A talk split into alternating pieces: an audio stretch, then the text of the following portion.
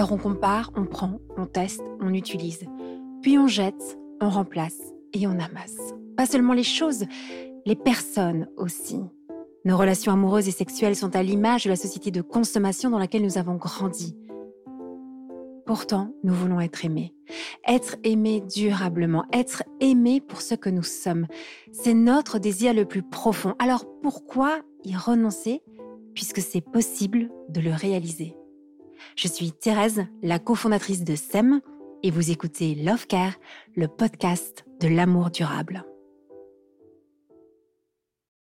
Il aime la musique, sa famille, sa femme et ses enfants. Il aime ses amis, les sports de raquettes, bricoler, les BD, jardiner. Il aime l'espace, la nature. Il aime respirer le bonheur. Bonjour Gauthier. Bonjour Thérèse. Je suis ravie de te rencontrer. Et moi de même. On a plein de choses à se raconter, non J'étais en train de me demander comment est-ce qu'on s'est, euh, comment est-ce qu'on a pris contact l'un avec l'autre. Tu as vu ce qu'on faisait chez Sem? Tu nous as envoyé un message. Exactement. Euh, moi, j'avais une activité que j'avais créée euh, huit mois auparavant. Et puis, je tombe, je crois que c'était via Facebook. je tombe sur une publication de SEM et je vois des mots euh, auquel je me dis là il y a un truc et du coup je vais aller voir ce qui se passe et, euh, eh bien j'ai beaucoup aimé en fait euh, l'approche que vous aviez euh, chez SEM et donc là bah, je vous ai contacté après. Et tu nous as contacté et tu nous as expliqué que tu faisais un métier qui pourrait nous intéresser. Comment tu décrirais ton travail? Alors, j'ai deux activités. J'ai une activité dite de coaching, donc d'accompagnement, beaucoup en reconversion professionnelle et puis euh, une activité de formation, parce que j'aime euh, la formation interpersonnelle et former à ce qu'on appelle la communication euh, interpersonnelle. Comment on devient coach, Gauthier? Alors moi j'ai un parcours initial en ressources humaines. J'ai travaillé pendant une dizaine d'années en ressources humaines, principalement en industrie automobile et puis dans l'industrie agroalimentaire. Et puis à un moment donné, j'ai fait un burn-out, alors que j'occupais un poste de responsable RH. Et là, eh bien, euh, ça a été un peu contraint, de fait, au démarrage, le moment d'une très très belle introspection vis-à-vis de moi-même pour comprendre. J'avais besoin de comprendre à ce moment-là euh, comment je fonctionnais. Parce que je voyais des schémas un peu qui se répétaient euh, poste après poste avec des choses qui ne me convenaient pas. Je me suis dit, là, c'est le moment. De toute façon, le corps est en train de me dire, stop. Donc là, je me suis dit, eh bien, c'est le moment de réfléchir à comment je fonctionne et fondamentalement, là, qu'est-ce que j'ai envie de faire, qu'est-ce qui m'anime maintenant. Et là, de fil en aiguille, après euh, pas mal d'accompagnement et de longs mois, eh bien, je suis arrivé à me dire, eh bien, je vais rester dans cette logique humaine qui m'anime particulièrement, mais je vais le faire à ma manière en créant une structure qui me convienne et je vais pouvoir du coup avoir cette activité d'accompagnement et de formation qui est un sujet qui m'anime. Je te pose une question peut-être un peu naïve, mais j'ai jamais très bien compris. En fait, comment tu sais que tu fais un burn-out? C'est quoi un burn-out? Alors, le burn-out, euh, c'est, alors on le dit différemment, c'est un épuisement physique, euh, émotionnel et euh, psychique. En fait, alors après, il y a plein de manières différentes de, vivre le, le burn-out. Pour certains, ça va être un matin, je suis incapable de me lever. donc ça, c'est une réalité. Je ne peux pas me lever le matin. pour d'autres, ça va être euh, des, et ça ça a été mon cas, une, au, travail des crises d'angoisse pas possibles, c'est-à-dire que je ne contrôlais plus ce qui se passait. Et là c'est un moment où du coup j'ai décidé de partir de l'entreprise, je me suis dit là je ne contrôle plus tout ce qui est en train de se passer, donc panique à bord, là le corps ne réagit plus, donc une espèce de surcharge comme ça émotionnelle, on dit là c'est plus possible. Et là quand on arrive, une sorte de décompensation comme ça, où en fait on se rend compte qu'on ne peut plus en fait assumer euh, la charge, euh, les charges d'ailleurs qu'on occupait précédemment. En fait, le corps est épuisé à la fois euh, sur un plan euh, physique et sur un plan euh, émotionnel. Mais tu es d'accord qu'on parle beaucoup aujourd'hui de ça, de burn-out, mais comment ça se fait qu'il y en a autant? J'ai envie de poser cette question-là. Enfin, peut-être que tu n'as pas d'explication, mais comment toi t'expliques que, qu'en un coup, tu, tu, vis cette épreuve-là, quoi, de, d'épuisement total? Alors, ce qu'on dit dans le contexte du burn-out, c'est que le burn-out est la rencontre d'une personnalité dans un contexte. Donc, euh, si on, fait des burn-out, c'est parce qu'on a une personnalité ou un fonctionnement qui fait qu'on veut en faire beaucoup, qu'on veut donner beaucoup, qu'on prend beaucoup sur nous. Bien souvent, euh, ce sont des personnes qui sont complètement déconnectées du corps, complètement déconnectées euh, des, émotions, de ce qu'elles ressentent. Et donc, j'en fais, je fais, je continue, je continue. Et puis, bah, effectivement, à un moment donné, le corps, qui est notre meilleur ami, eh bien, lui, il dit stop, en fait Alors après, les raisons, euh, alors il y a plein de raisons, il y a plein de raisons sociologiques, de, de, logique de performance aujourd'hui dans les entreprises, une volonté aussi, et quelque chose qui est très culturel, qui est euh, euh, le fait qu'on on recherche aussi du sens en fait dans le monde de l'entreprise. Et bien souvent, dans beaucoup d'organisations, donc là je prends un peu ma casquette RH que j'avais, dans beaucoup d'organisations, on perd cette logique de sens.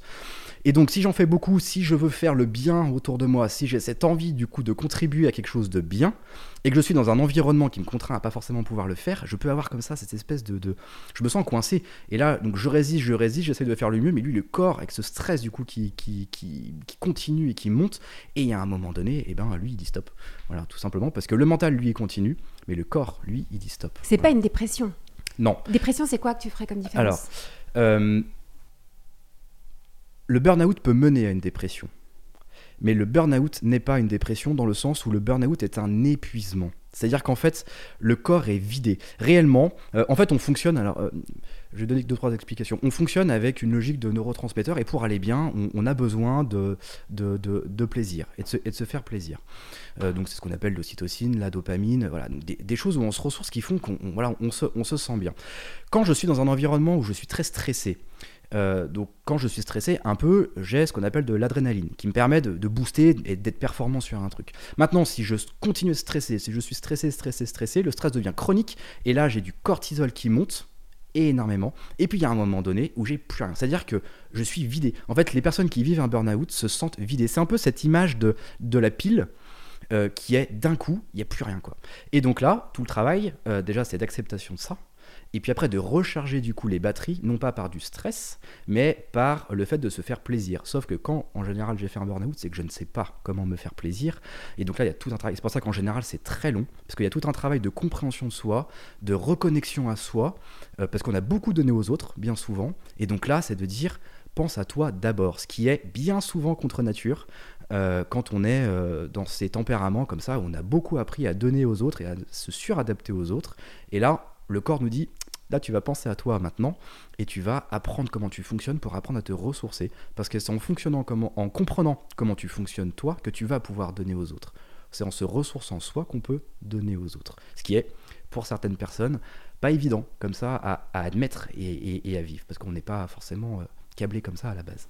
Et donc ça, c'est vraiment burn-out. Et dépression, ce serait... Euh, dépression, c'est plutôt... Euh, c'est un vide de sens. C'est-à-dire que je n'ai plus envie de rien faire.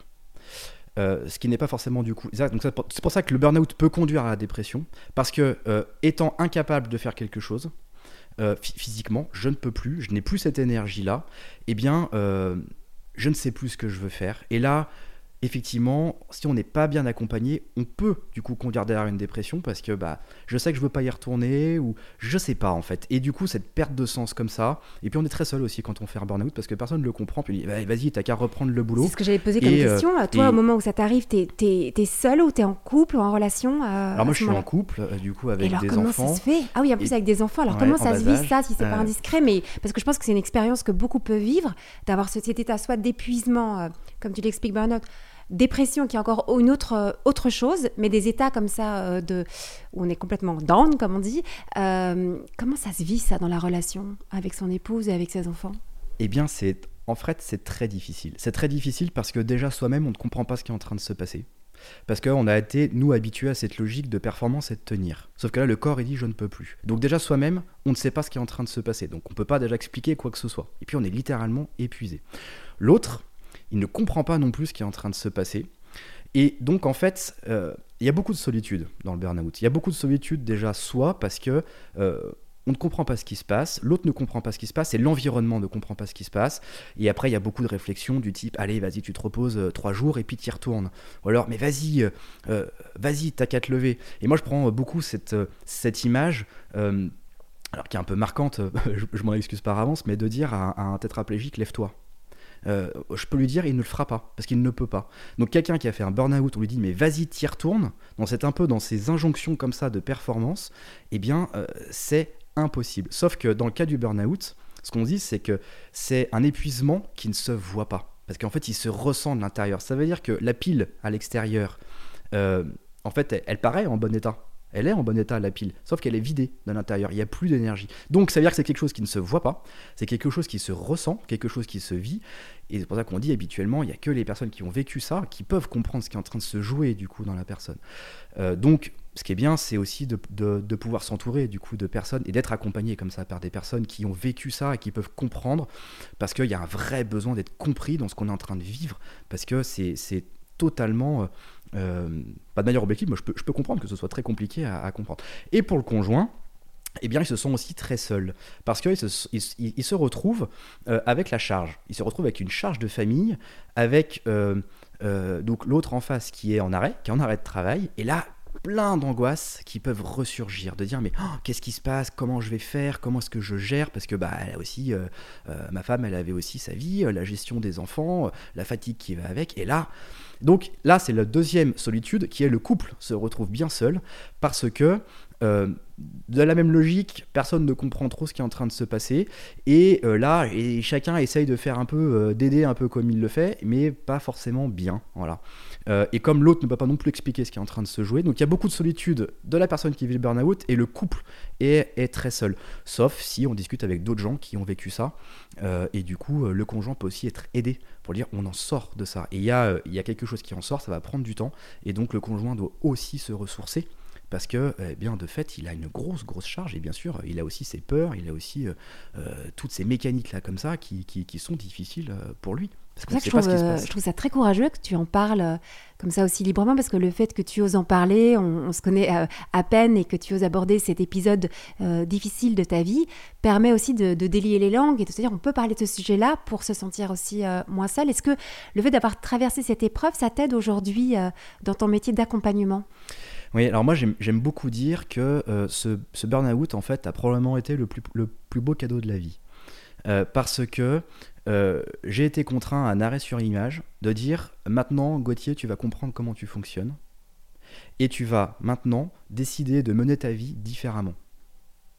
Et donc c'est tout ce travail d'introspection que j'ai pu faire de comment est-ce que je fonctionne, et évidemment dans toute la dynamique de couple, parce qu'on s'est posé beaucoup beaucoup de questions en couple aussi derrière, de en fait qu'est-ce qu'on a envie? On s'est rendu compte qu'on n'avait pas forcément beaucoup discerné euh, avant dans les choix qu'on avait fait, parce que c'est comme ça une mécanique qui, qui arrive, les trucs qui roulent, les évolutions professionnelles, les opportunités qui arrivent, voilà, plein de belles choses comme ça qui arrivent, les enfants, et on ne pose pas forcément de questions. Et là, du coup, euh, alors à titre personnel et en couple, ça a probablement été le plus beau cadeau qu'on ait reçu, même s'il a été douloureux au démarrage, parce que bon, moi j'ai été, j'ai été arrêté dix mois, une grosse, euh, ouais, une grosse épreuve, mais c'est probablement le plus beau cadeau parce que on a eu cette chance, et on a cette chance de pouvoir comprendre fondamentalement comment on fonctionne.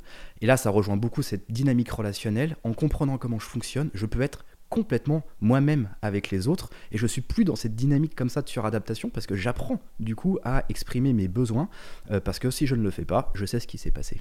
Qu'est-ce que tu as compris quand tu dis, euh, qu'est-ce que tu as compris de, toi quand tu dis comprendre comment est-ce qu'on fonctionne?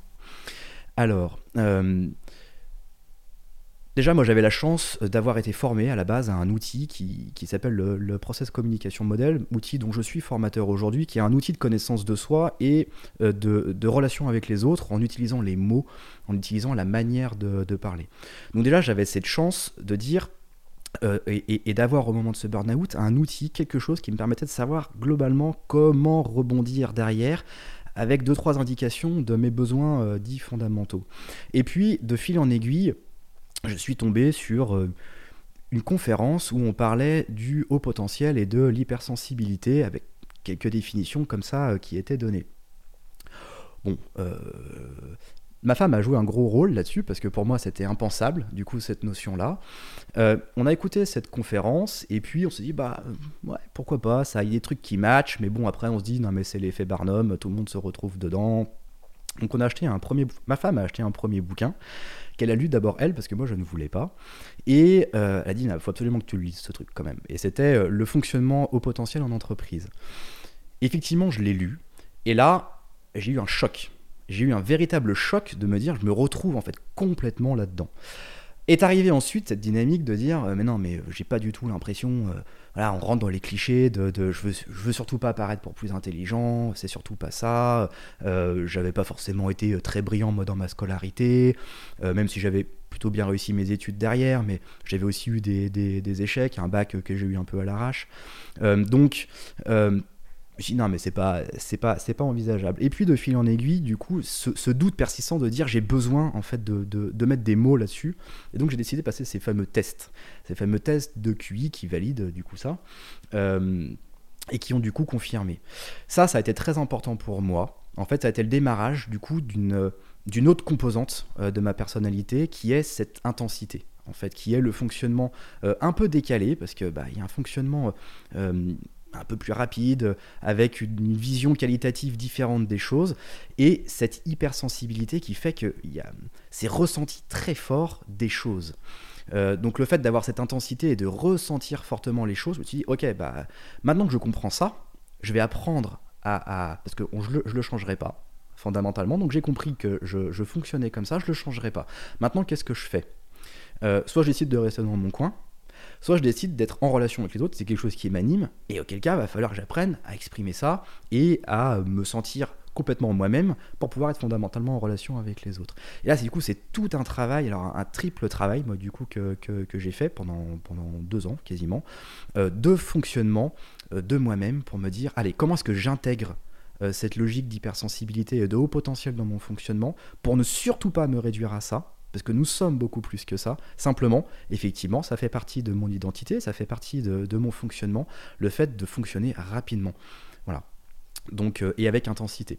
Et à partir du moment où on se dit ça, on se dit, ok, euh, eh ben, les autres, ils fonctionnent pas forcément, euh, ça tourne pas forcément aussi vite. Eh bien, les autres, eh bien, peut-être qu'ils ne vivent pas cette intensité que moi je vis, et c'est ok. Donc, le fait de comprendre, donc ça c'est vraiment la mécanique relationnelle, le fait de comprendre comment je fonctionne, me permettent de relativiser énormément de choses par rapport au fonctionnement de l'autre pour dire en fait, moi, la manière dont je fonctionne, l'autre en face ne fonctionne pas pareil. Et c'est ok. Le tout, c'est comment est-ce que j'arrive à faire le maillage du coup entre les deux. Et effectivement, cette découverte, euh, ce qu'on appelle cette reconstruction identitaire après la découverte du haut potentiel, a été euh, quelque chose de magique. Voilà. Tu dis vraiment magique. Euh, il y a quand même beaucoup de critiques par rapport euh, aux hypersensibles ou aux potentiels. On a l'impression que tout le monde pourrait se reconnaître dans, ces profils-là. Euh, qu'est-ce que tu répondrais à cette critique qu'on entend beaucoup? Oui, euh, il y a beaucoup de littérature, il y a beaucoup de choses autour du haut potentiel et de l'hypersensibilité aujourd'hui. en fait, il y a une critique qui a, juste titre. C'est-à-dire qu'à la base, tous les livres qui ont été écrits sur le sujet ont été écrits par des psychologues avec du coup ce qu'on appelle un biais d'observation qui est que bah, ceux qui viennent me voir forcément dans un cabinet de psychologie, ce sont des personnes qui ne vont pas forcément très bien et qui ont besoin d'avoir des clés d'elles-mêmes. Donc, ce qui s'est passé en fait, c'est que de fait, euh, au potentiel égale problème. Alors que pas du tout. Je peux avoir eu des blessures euh, d'enfance, je peux avoir eu des mécanismes de construction qui m'ont conduit à un moment donné à ne pas forcément bien être euh, de, ne pas forcément bien comprendre comment je fonctionne et, donc euh, être en, souffrance euh, psychique, mais je peux très bien avoir un haut potentiel et aller super bien. Sauf que ces gens-là, on va pas en parler parce qu'ils vont pas voir. Déjà, ils s'y intéressent pas parce qu'ils en ont pas besoin en fait, et ils ne vont pas du coup aller voir un coach ou aller voir un psychologue, aller voir un thérapeute pour pouvoir avancer sur ce sujet-là. Donc déjà, il y a un biais qui est de dire, et un mythe du coup de dire au potentiel égal, ce sont des gens en souffrance. Non, pas du tout. Il y a des tas de personnes euh, qui ont ce haut potentiel, qui probablement n'en ont aucune idée, ou alors elles le savent, mais ça ne pose aucun problème pour elles, parce qu'elles ont eu dans leur construction euh, psychique, dans leur euh, construction identitaire, toutes les clés qui leur permettent d'aller très bien. Pareil pour l'hypersensibilité, je peux très bien avoir une très forte sensibilité, et que ce soit pas du tout un problème si j'ai été euh, euh, élevé et construit dans un environnement qui me permet de me connecter à mes émotions, qui me permet d'exprimer mes besoins. La difficulté, c'est si j'étais dans un environnement où j'ai été complètement coupé de mes émotions, parce que ça ne se fait pas, parce que parce qu'on n'en parle pas, et euh, si j'étais complètement coupé de mes propres besoins, bah, il y a un moment donné, à force de me suradapter à, tout, tout le monde, bah oui, effectivement, il y a un moment donné, ce n'est pas de l'adaptation, mais de la suradaptation, et là, j'explose, en fait, et j'ai besoin d'exprimer les choses. Et euh, on est dans un monde où on n'apprend pas. Alors maintenant, ça commence pour les enfants maintenant, mais euh, là, toutes les générations précédentes, on ne parlait pas à l'école euh, des, émotions, on ne parlait pas de ses besoins. et donc, bah, on arrive à l'âge adulte avec comme ça, on ne sait pas nommer, on ne sait pas nommer ses émotions, on ne sait pas nommer ses besoins. Et donc on peut se retrouver complètement perdu, qui plus est quand on ressent fortement les choses, quand on est des êtres euh, qui ressentons et qui vivons fortement des, émotions, bah, on peut vite être agressé, du coup, si je ne sais pas comment je fonctionne, je peux vite être agressé par, par l'autre, par ce qui est en train de se passer, en disant... Euh, mais c'est moi, du coup, j'ai un vrai problème, en fait, je, me, suis, je, suis, je suis nul, quoi, je suis, je suis stupide. Alors que c'est pas moi, ce sont mes comportements, en fait, qu'on est en train de juger. Mais moi, dans, ma, dans mon prisme à moi de quelqu'un de sensible, je vais considérer que c'est ma personne qui est remise en cause, ce qu'on appelle cette fameuse susceptibilité, c'est moi en tant que, que Gauthier qui suis remis en cause, donc toute mon identité.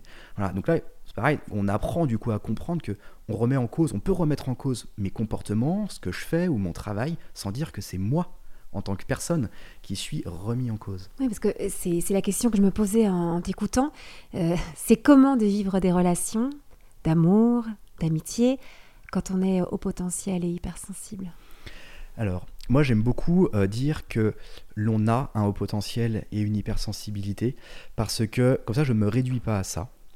Et, euh, et du coup, de mon expérience de professionnel qui accompagne ces, personnes-là, je me rends compte qu'il y a des, personnalités complètement différentes. Donc, l'hypersensibilité, c'est un trait de caractère, en fait. Enfin, la sensibilité, à la base, est un, un, un trait de personnalité. Donc, je l'ai en moi ou je l'ai pas. Ce qui fait que je peux avoir un haut potentiel et une hypersensibilité je peux avoir un haut potentiel et absolument pas avoir d'hypersensibilité, et je peux avoir une hypersensibilité sans avoir un haut potentiel. Le haut potentiel étant plutôt logique de QI, et la sensibilité étant plutôt une logique de personnalité, de trait de caractère. Le fait de, du coup de mettre des mots là-dessus, bah, je comprends du coup encore une fois comment je fonctionne, avec cette intensité. Donc le, haut potentiel, c'est l'intensité dans ma propre personnalité. Donc effectivement, moi, dans mes accompagnements, je fais toujours passer un certain nombre de... Enfin, un test, un questionnaire, c'est pas un test parce qu'il n'y a pas de bonne ou mauvaise réponse, mais plutôt un questionnaire de personnalité qui permet fondamentalement de comprendre comment je fonctionne avec ce degré complémentaire qui va être le haut potentiel éventuellement. Et donc alors, dans les relations, comment ça se vit? Alors, dans les relations, ça se vit euh, quand on a, on a besoin d'intensité et quand on avance rapidement aussi dans sa tête. Alors, moi j'aime beaucoup prendre cette image de, euh, de la Formule 1. quand on a un fonctionnement au potentiel, on peut, on, peut prendre cette métaphore de la Formule 1. Ça veut dire que j'ai un moteur qui tourne très vite. Ok? J'ai un moteur qui tourne très vite, mais qui tourne pas très longtemps, très vite. Ensuite, une Formule 1, c'est trois choses. C'est la voiture, c'est le pilote et c'est l'équipe. Ok? Euh, le pilote, ça va être le cerveau. La voiture, c'est le corps. Et l'équipe, ça va être ceux qui m'entourent ou moi-même si j'ai un très bon connaissance, une très bonne connaissance de mon propre fonctionnement. Une Formule 1, elle va être performante avec d'autres Formule 1. C'est-à-dire que je ne prends pas une Formule 1 pour acheter mon pain. Voilà. Ce qui ne veut pas dire que je suis meilleur que les autres. Ça veut juste dire que mon terrain de chasse, il n'est pas au même endroit. Ça veut dire que ma source d'épanouissement, elle sera de jouer avec d'autres Formule 1 en fait.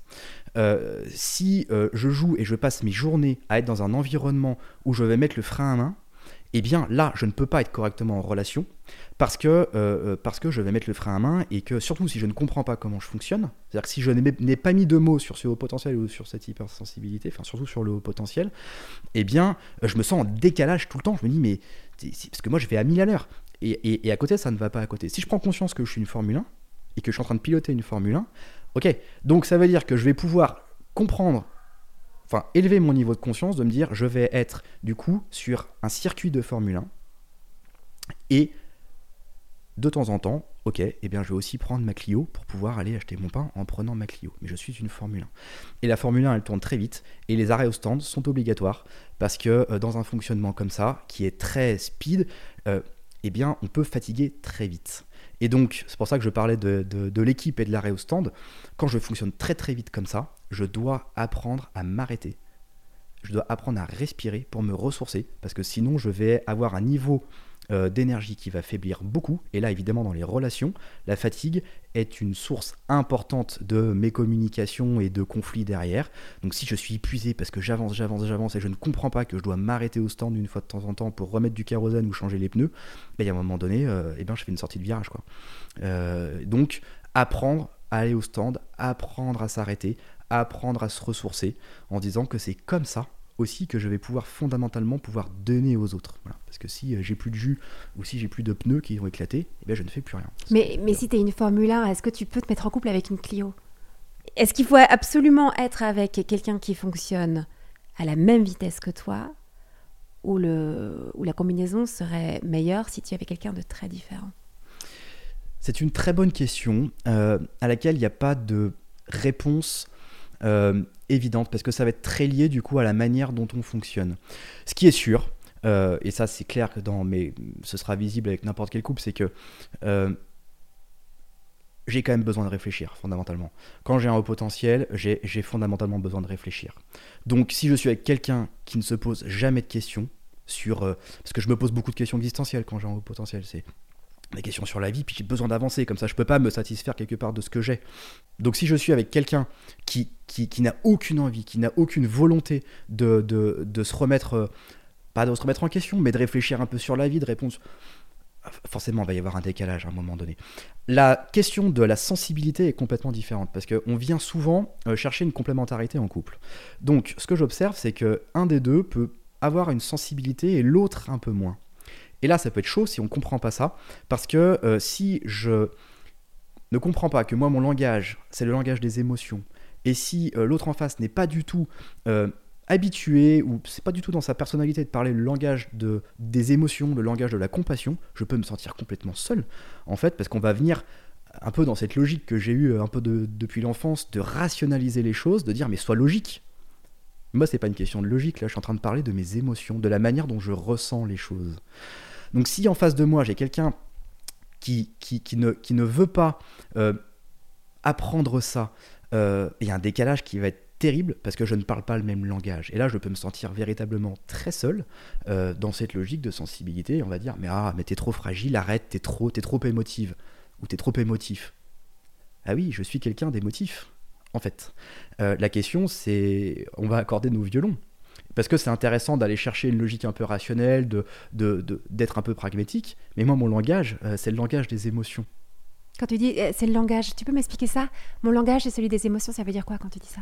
C'est-à-dire qu'il y a des personnes, euh, donc ce sont des personnes qui ont, qui ont cette, cette sensibilité, la manière dont elles perçoivent le monde, leur filtre, leur filtre à elles, c'est les émotions. Ça veut dire que d'abord je ressens.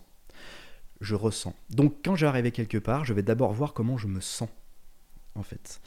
Il y en a d'autres, ils vont analyser. D'autres, ils vont observer. d'autres, ils vont agir, en fait. Et donc la manière dont je vais en parler, réellement, ça va être du vocabulaire autour de la bienveillance, de l'harmonie, du confort, de l'accueil, du bien-être ensemble, euh, de euh, soyons bien quoi. En fait, c'est le langage de je prends soin de moi. Si en face il y a quelqu'un qui, qui, n'est pas du tout euh, sur cette logique-là, ah mais prendre soin de soi, mais ah, mais pourquoi faire en fait? Pourquoi faire? Mais sois, sois un peu pragmatique là. Ok? Mais moi j'ai besoin de prendre soin de moi en fait. J'ai besoin de connecter à mes sens parce qu'il y a ça dans l'hypersensibilité, j'ai besoin de connecter à mes sens, donc j'ai besoin de me sentir bien, j'ai besoin d'être dans un environnement qui va être confortable pour moi, euh, sur un, champ visuel par exemple, sur euh, peut-être que je vais avoir besoin d'avoir des photos de mes proches autour de moi parce que c'est chargé de valeurs affectives, et si quelqu'un en face me dit mais, oh, mais arrête de prendre tes photos des tes enfants, qu'est-ce qu'on franchement, là je peux me sentir complètement décalé. Tu dis euh, se sentir décalé. J'ai l'impression quand même que la plus grande difficulté dans la relation avec tout ce que tu partages, c'est de se sentir incompris. Et c'est pour ça que là, tu donnes des clés aussi de se comprendre. Euh, permet d'être une meilleure relation avec soi-même, mais de comprendre aussi le fonctionnement de l'autre permet aussi de l'accepter. Tu dis, bah, c'est ok de fonctionner différemment. Mais euh, ce, qui, ce qui nous blesse beaucoup dans nos relations, c'est de ne pas, de pas se sentir compris et de ne pas arriver à comprendre l'autre. Exactement. En fait, le désir le plus important, c'est le désir d'être important nous avons besoin d'être reconnus aux yeux des autres. Alors après, nous allons avoir plein de manières différentes d'être reconnus euh, aux, yeux, aux yeux des autres, mais euh, j'ai besoin d'être reconnu. Ça, c'est important. Le meilleur moyen de savoir comment être reconnu, effectivement, c'est de comprendre comment je fonctionne. Parce que si je ne sais pas comment euh, je fonctionne, si je ne sais pas qu'est-ce que je dois nourrir, quels sont les besoins que je dois nourrir pour du coup être reconnu, je peux passer ma vie comme ça à aller chercher et du coup à faire violence dans la relation, à faire violence à l'autre, parce que ne sachant pas de quoi j'ai besoin, ne sachant pas comment satisfaire les propres besoins, qu'est-ce que je fais? Je projette sur l'autre cette violence de non-satisfaction et de non-reconnaissance en allant critiquer l'autre, en allant dévaloriser l'autre, en allant euh, me plaindre. Euh, donc cette connaissance de soi. De toute façon, la clé dans la relation, c'est la connaissance de soi. D'abord, parce que bien souvent, on attend que ce soit les autres qui changent. Mais non, en fait. Euh, la relation, c'est d'apprendre comment je fonctionne. Je prends conscience de la manière dont je fonctionne. J'apprends à réguler ça. Et puis j'apprends à voir comment fonctionne l'autre. Et la complémentarité étant une richesse, ce qui est génial, c'est de voir, moi, quels sont mes, mes, mes, points forts, quelles sont mes ressources et qu'est-ce que je peux développer. Et notamment dans la relation de couple, je me mets avec quelqu'un avec qui je vais avoir cette complémentarité. Et donc, ce qui, crée de temps en temps évidemment des zones de conflit parce qu'on n'a pas la même manière de voir les choses. Pour autant, si maintenant je prends du recul par rapport à ça et je me dis, mais là, ce qui est en train de me heurter, en fait, c'est peut-être une ressource chez l'autre que peut-être que moi je devrais développer. Ah, l'autre, il est trop spontané, ça m'énerve, cette spontanéité. Mais ça veut peut-être dire que moi, je vais chercher à aller développer cette spontanéité parce que peut-être que c'est quelque chose qui me manque en fait. Et donc cette complémentarité, si je viens chercher ce qui m'agace un peu chez l'autre en disant en fait il y a un point fort derrière, il y a une ressource qui est super intéressante, c'est peut-être quelque chose que j'ai à développer moi en fait. Du coup, je ne cherche pas à aller changer l'autre pour qu'il s'adapte à moi, je me dis mais c'est super intéressant en fait là ce que je suis en train de voir chez toi, c'est quelque chose que je peux développer chez moi. Donc de fait, toutes ces relations un peu conflictuelles sont des sources magiques pour pouvoir grandir ensemble en comprenant et en acceptant que nous sommes complémentaires. Mmh. C'est passionnant. Tu as vu, je, me tais depuis le début, je, t'écoute. Euh, évidemment que tout ça me, parle aussi, c'est euh, très éclairant. Euh, Gauthier, on va devoir s'arrêter. Mais par contre, dis-moi une chose. Une chose que tu aurais bien voulu euh, entendre, savoir, et que tu as compris bien plus tard et que tu voudrais transmettre aujourd'hui, ce serait laquelle? J'ai bien envie de dire, je suis euh, unique, j'ai le droit d'avoir des besoins, j'ai le droit de ressentir euh, et j'ai le droit d'accepter la manière dont je fonctionne. Et c'est fondamentalement en comprenant comment je fonctionne, en me connectant à mes ressentis, en me connectant à mes besoins, que je peux être fondamentalement en relation avec les autres. Alors, faites-vous ce cadeau de comprendre comment vous fonctionnez, d'accepter que vous avez des besoins et d'accepter que euh, c'est normal que ces besoins soient reconnus pour pouvoir fonctionner véritablement avec les autres. Merci Gauthier de nous partager tout ça. Euh, c'est essentiel hein, ce que tu dis et, euh, et, on a envie de poursuivre. Je pense que ça donne envie de, de créer avec toi des, des beaux projets dans SEM.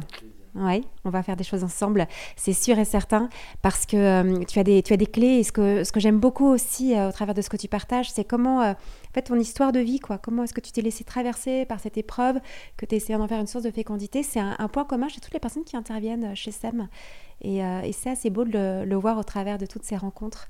et c'est une source d'espérance pour celles et ceux qui sont dans la difficulté actuellement, dans la tempête, dans l'épreuve. Des belles choses qui peuvent germer. Merci Gauthier, à bientôt. Merci beaucoup. Si vous désirez l'amour durable, retrouvez toutes les propositions de SEM sur notre site internet sem.co et sur nos réseaux sociaux Instagram et Facebook. Si vous êtes un professionnel du love care, rejoignez la communauté SEM. Et pour semer avec nous cette vision de l'amour, mettez un avis ou 5 étoiles sur votre plateforme d'écoute pour soutenir ce podcast. Venez signer notre manifesto et surtout, Parlez de SEM autour de vous.